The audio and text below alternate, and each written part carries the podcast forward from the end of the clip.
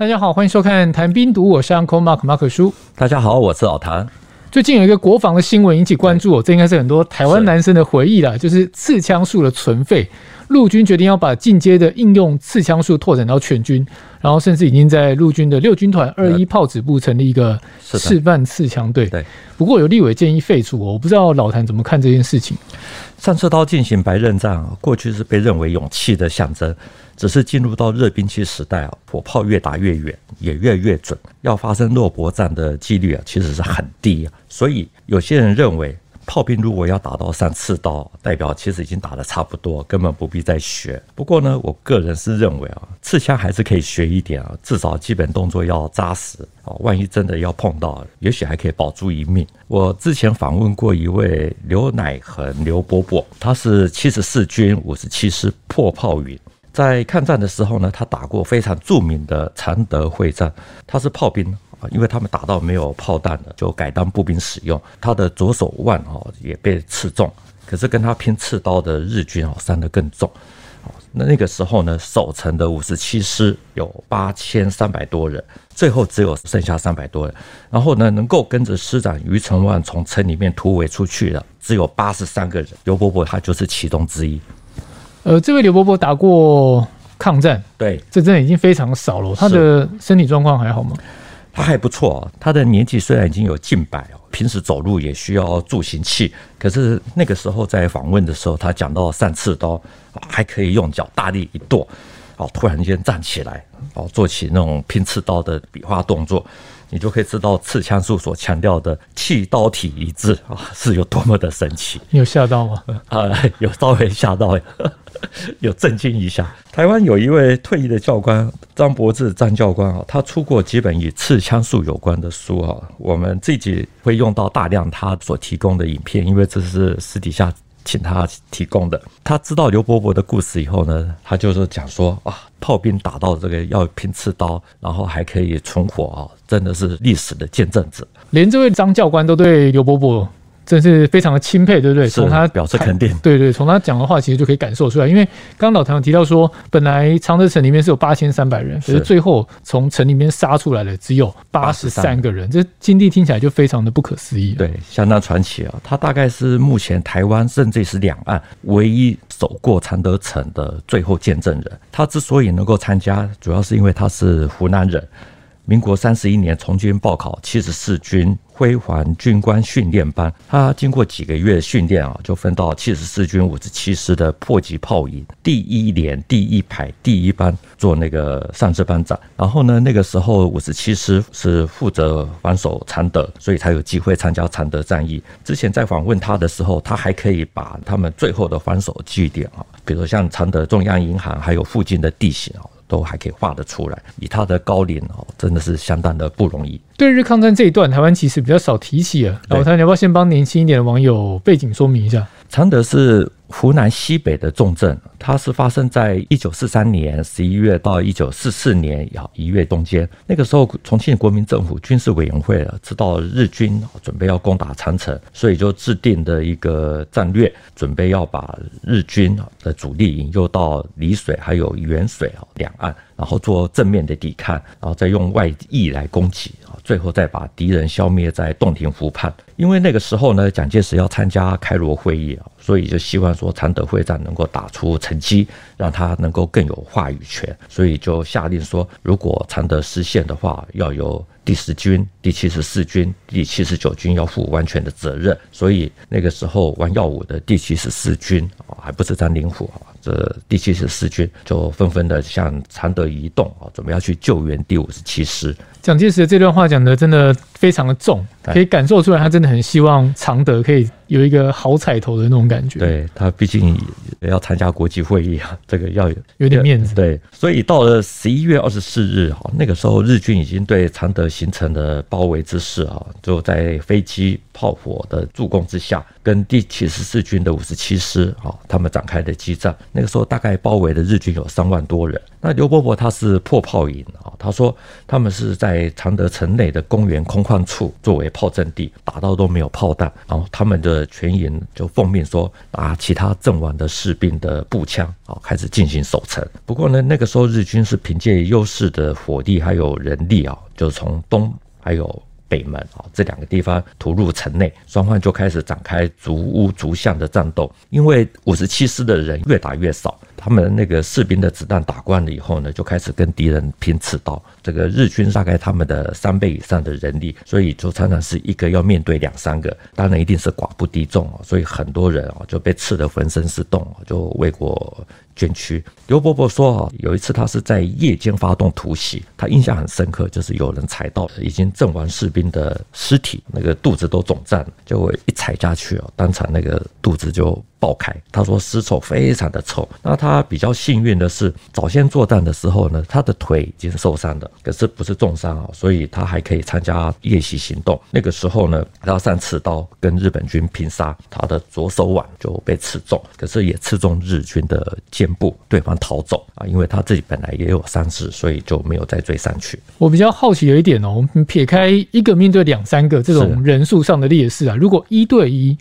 那双方在刺枪术上面是可以对抗的吗？侵华日军他们的装备哦，最有名的就是三八式步枪。这款步枪如果再加上刺刀哦，是二战期间呢各国研制的所有的步枪里面，大概算是长度最长的一款。那国军装备的基本上是汉阳造的中正式步枪，如果再加上刺刀，其实大概跟日本三八式差不多，相差十公分。所以，如果两边还没有刺到日本军，就有可能会被日军的刺刀给刺中身体。这十公分在战场上，在近身肉搏战就差的非常的多。所以刘伯伯真的很厉害哦，他之前有练过，所以才能够在紧急的时候保存过一命。没错，另外就是日本军敢拼刺刀，真的就是因为他们平常基础训练训练的也比较扎实。当然，除了军国主义的思想之外，也跟他的三八式步枪这种具有优势啊有一些关联。总之呢。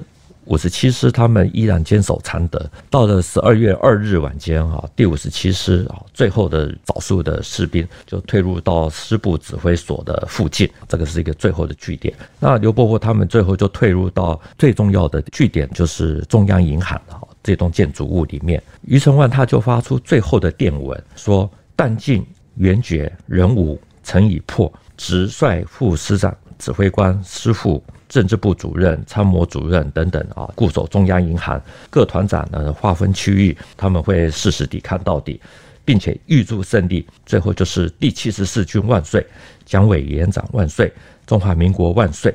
这真的很悲壮的一个一个一个一封电报。是这个时候呢。师长余承万他还把所属的四名团长啊召集起来商讨最后的策略。他建议是由团长涂伟来找援军。不过呢，一六九团长啊柴义兴这个人名一定要提啊，因为他自愿留守。其实他自己也心里明白，援军不可能来啊，留守就等于是面对死亡。后来余承万他同意了这个方案。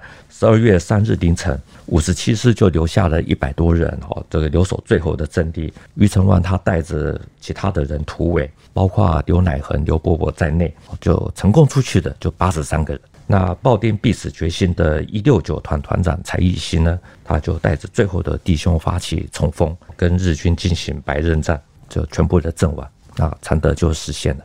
呃，原本有一个师的人守城，然后战死到最后只剩下八十三个人。对，这可以说它是中日战争史上非常悲壮的一场战役吗？对，常德保卫战啊真的是打得非常的悲壮。我们有机会可以做一个比较完整的说明啊。除了八十三人之外呢，其他都壮烈殉国。那余承万他虽然是死守到这种地步，可是我们讲说战争是政治的延伸。那个时候，蒋介石在开罗会议哦，就是希望能够打出一场漂亮的胜仗，改变美英对国军的看法。没想到常德还是失陷哈，所以就气得要枪决他。你说一个师长，然后最终还是带了八十多个人突围出来，嗯，结果下场是要被枪决，这样对军心其实是没有帮助的。呃，军人不能干政，可是要懂政治啊。余承万他有点像守四平街的陈明仁。打得很好，可是不被认可。那还好，他后来被保下来，逃过一劫。一九四九年的时候，他后来就跑到香港，后来被李弥给早去啊，一起到缅北带领孤军。韩战结束以后呢，缅北的孤军其实也失去了制衡的价值啊。这些孤军就先后来台，可是余承万他并没有来台湾，反而是去香港，应该多少跟过去这段历史啊，就是差点被枪毙有一些关联。我们看新闻哦，陆军司令徐延璞上将，他上任之后，除了推广刺枪术，对，然后也要恢复五百公尺障碍，然后单杠以及双杠的测验，还有熟悉各种军事武器啊这些举措。那有官兵在脸书上抱怨，我其实不太能理解为什么要这样，认为部队原本的业务就很重了，是，然后没有心力再去应付这些新的措施。我当兵的时候，我们长官就说：“你们草莓兵。”那个时候有“草莓兵”这个词，就就是我们，然后我们不是都被说是草莓族吗？你有这么你有这么年轻？有有有。陆军司令部最近下令全军开始推广进阶刺枪训练啊，把原本是在体能干训班才能学到的全套刺枪术，包括基本刺、应用刺法、标靶刺训练。对刺训练啊，等等，这些全部都要在所属的部队里面陆续的推广，而且还采购训练所需要的木枪以及护具。我觉得这项变革其实跟我们前面所提到的张柏志张教官有很大的关系，因为陆军司令部在对外解释的时候也说得很好，就是训练是官兵的福利，唯有平时落实训练，战时的时候才能够发挥战力。张教官的影片哦，老谭在录影之前有给我看了一下，对他对于刺枪技法，我说张教官对于刺枪技法有什么样的看法吗？张教官在军队待了二十八年哦，他是四十多年前哦，就是放弃了教职，转当军人。从此之后呢，他就是以国军的体能战绩作为他的终身职志哦，也开启了他要弘扬枪道的志业。他在退役之后呢，更是全心全意的推广刺枪的战绩。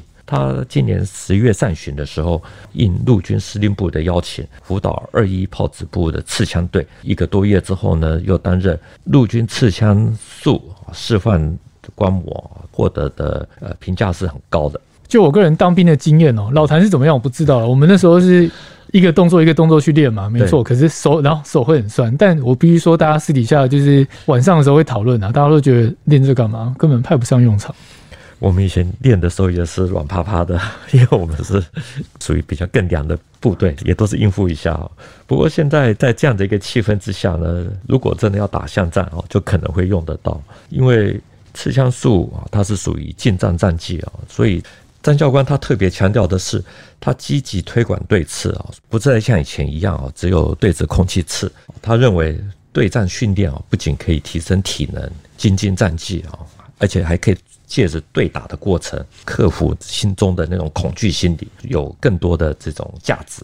我自己看的影片，我觉得很像日本的剑道的比赛，就两边这样。有些人也这么的说。不过张柏志教官他是认为哦，国军刺枪术的确本来就与日本脱离不了关系啊，因为国军建军之初与日本嘛就有很多的纠葛，那个时候很多的将领本来就是曾经去过日本。读过书，所以一定多少会受到影响。但是呢，国军的刺枪术啊，其实如果你要仔细的把它给拆解的话啊，应该是说截取了日式踏步的特点，再加上美式拖击的长处，还有中国传统枪法刺防的优点，所以不能说日式刺枪啊是国军的刺枪的源头。你说张教官他认为国军的刺枪术其实跟日本是有一点关联的，对，因为建军一开始的关系跟日本有些纠葛嘛。你觉得这样的说法是你也认同吗？基本上是可以这么的说，比如说像那个时候。北方的保定军校啊，那种就受到比较大的影响。不过，像黄埔建军一开始的时候，其实受到日军的这种刺枪术的影响是稍微小一点，因为那个时候是受苏联的影响，那学的其实是苏式的刺枪术。不过，因为黄埔学生他们的上课时间比较短哦，所以并没有学的特别的多。到了北伐成功以后，蒋介石他开始打造德械师，那个时候德国顾问呢，比较重视的是射击训练，那对于白刃战并没有那么的强调。如果真的打到巷战的时候，步兵才能使用这个手榴弹或者像工兵铲。所以有一种说法就是，国军因为那个时候不是那么的重视白刃战啊，所以就等到抗战的时候跟日本拼刺刀，这才会伤亡那么的惨重。不管怎么说，到了抗战中期，美军后来援助中国，那个时候也对刺刀术做了一些改进啊。一九四七年三月，那个时候国军曾经攻入延安，担任整编第一师的上尉兼兵连连长是徐整，他是最先进入到毛泽东早园里面去搜索的人。他在个人回忆录《阿毛从军记》啊，这里面还提到，他说那个时候美军军事顾问对他们说：“你们的刺刀术。”都是学日本，还有学德国，啊，也没有看到你们打赢，就是言下之意有点看不起。所以那个时候他说，有的弟兄很不服啊，就是说要找美军的这种军事顾问来单挑。那有挑赢吗？书里面有没有提到？到最后没有比。OK，那教官自己怎么看呢？詹博士教官他是认为啊，现在的重点是在于怎么教怎么学啊，至于刺枪术的来源还有它的成分真的不重要。因为你只要有用就好了，不需要去纠葛。那为什么他坚持国军一定要去学刺枪术啊？因为他认为这训练的过程可以练胆、练心、练气、练体力。只要把原地突刺啊、前进突刺、回旋突刺等等等啊，还有什么脱击、侧击、冲击啊，这些这些把它学好啊，必要的时候它就会是你的杀敌保命剂。等于他用另外一个角度来看刺枪术，对。所以他退役以后呢，除了在体干班分享他的经验之外，还在各个单位啊，这个民间啊，这义务去授课，那也编写教材。像我手上有买的一本詹教官他所出的《军民通用刺枪术教材》，这个厚一百六十四页，有兴趣的人可以买一本来看。我也是翻完了之后，这才知道说，哇，原来这是一门大学问。另外，詹教官他为了避免大家只吃空气，没有那种对战的感觉，所以还号召退伍老兵成立刺枪队，每周日啊要团练两小时，这个时间已经长达五年之久。最值得一提的是，他还连续两年。这个举办军民通用刺枪术对刺比赛，第三届也要在十二月二十五日在凤山开赛，有兴趣的网友可以去看一下。我觉得如果不能去看比赛，大家可以先看影片啊，因为如果是尤其是男性网友，应该边看会勾起你一些回忆，就是当兵的时候自己在练刺枪是什么样的情况。那我觉得大部分都像老谭或者我们那时候都会觉得说，我下部队就爱刺不刺。你觉得为什么会有这种心态？詹教官认为，刺枪术它最重要的考量就是实战性啊，因为要简单，所以才好学。可是呢，因为简单，让大家觉得比较单调，反复的操练就会让大家觉得无聊，甚至还变成了整人的工具啊，就失去了它原本的意义。所以他才要推行对刺啊，让大家有实战的感觉。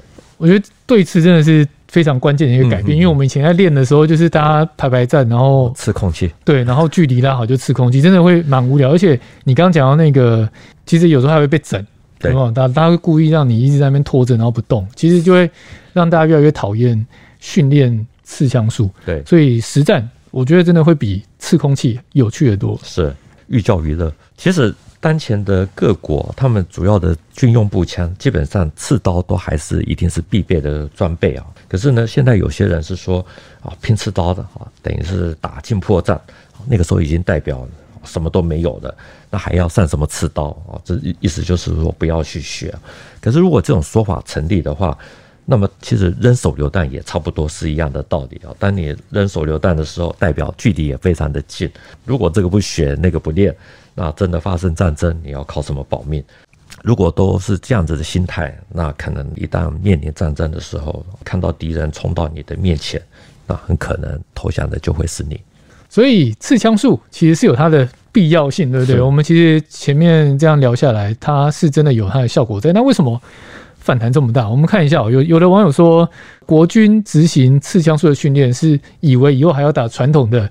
刺刀冲锋这种战法，然后还在迷信说过去那个刺刀冲锋啊，这是从战争形态上面去讨论这件事情。你接受这个说法吗？可能是很多人电影看多了，这个以前的确有这种打法，难免会根深蒂固。像日本侵华期间呢，打到最后，他们的战法就是喜欢用冲锋方式做最后一击，因为那个时候日军的火力好，刀枪加起来的长度也比较长。再加上训练精良，所以冲锋的时候能够无往不利，会让防守的国军畏惧，就自动的溃退。可是呢，等到太平洋战争爆发之后呢，国军获得美元，有些部队开始装备美式的冲锋枪等等，那日军的这种打法就失去了效果。我们先前好几集之前有提过，就是抗战末期的最后一场大战役，也就是一九四五年五月的湘西会战，又称为雪峰山战役。那个时候我们有提到杨伯涛啊，他在回忆录里面就有提到说，在雪峰山战役的时候，日军本来是以武士道的白刃战见长，那个时候他们就咆哮挥舞的那种刺刀啊，呀呀呀的冲过来。那因为国军已经有了美军的冲锋枪，所以就近距离的扫射啊，密集的日军就纷纷的倒地哦。是不是刀子哪有子弹快？这就是为什么大家会反对，会觉得说为什么现在还要学习刺枪术的一个很重要的原因。我们前面提到的刘乃恒、刘伯伯啊，就是炮兵靠着刺刀拼刺刀保住一命。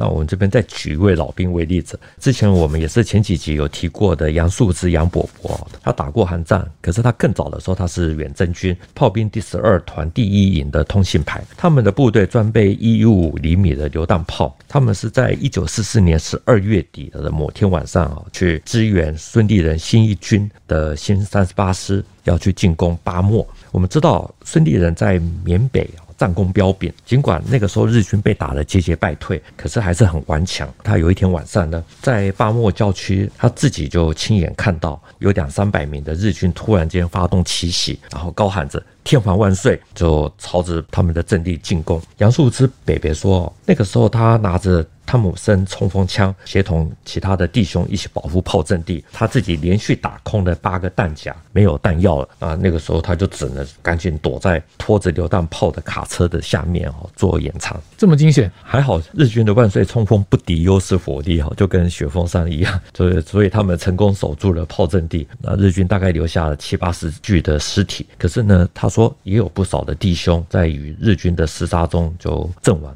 那后来呢，孙立人知道了炮兵第十二团哈遭到攻击，所以又从新三十八师里面抽调一四团的步兵来专门保护他们。后来他们又推进到缅甸东北部的贵街啊，这是一个地名，又遭到日军的盯上。在二月的某一天哈，他们又遇到了万岁冲锋。杨树之伯伯说，那个时候他们营地呢，照明灯啊亮起来了。到被亮醒，那有了第一次的经验，他就知道说日军又来了，又要来冲锋，所以他们就在一一四团的协助下，对万岁冲锋做更有效的抵抗。那他说他也是一样，这次他打空了六个弹夹，那日军才停止了自杀式的攻击，留下了大概一百多名的伤兵或死者在荒野上。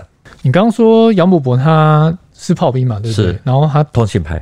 东西板，然后他打空了所有的弹夹，后来躲在卡车底下去，就是去隐匿这样。对，那他那时候怎么没有想要要上刺刀去拼？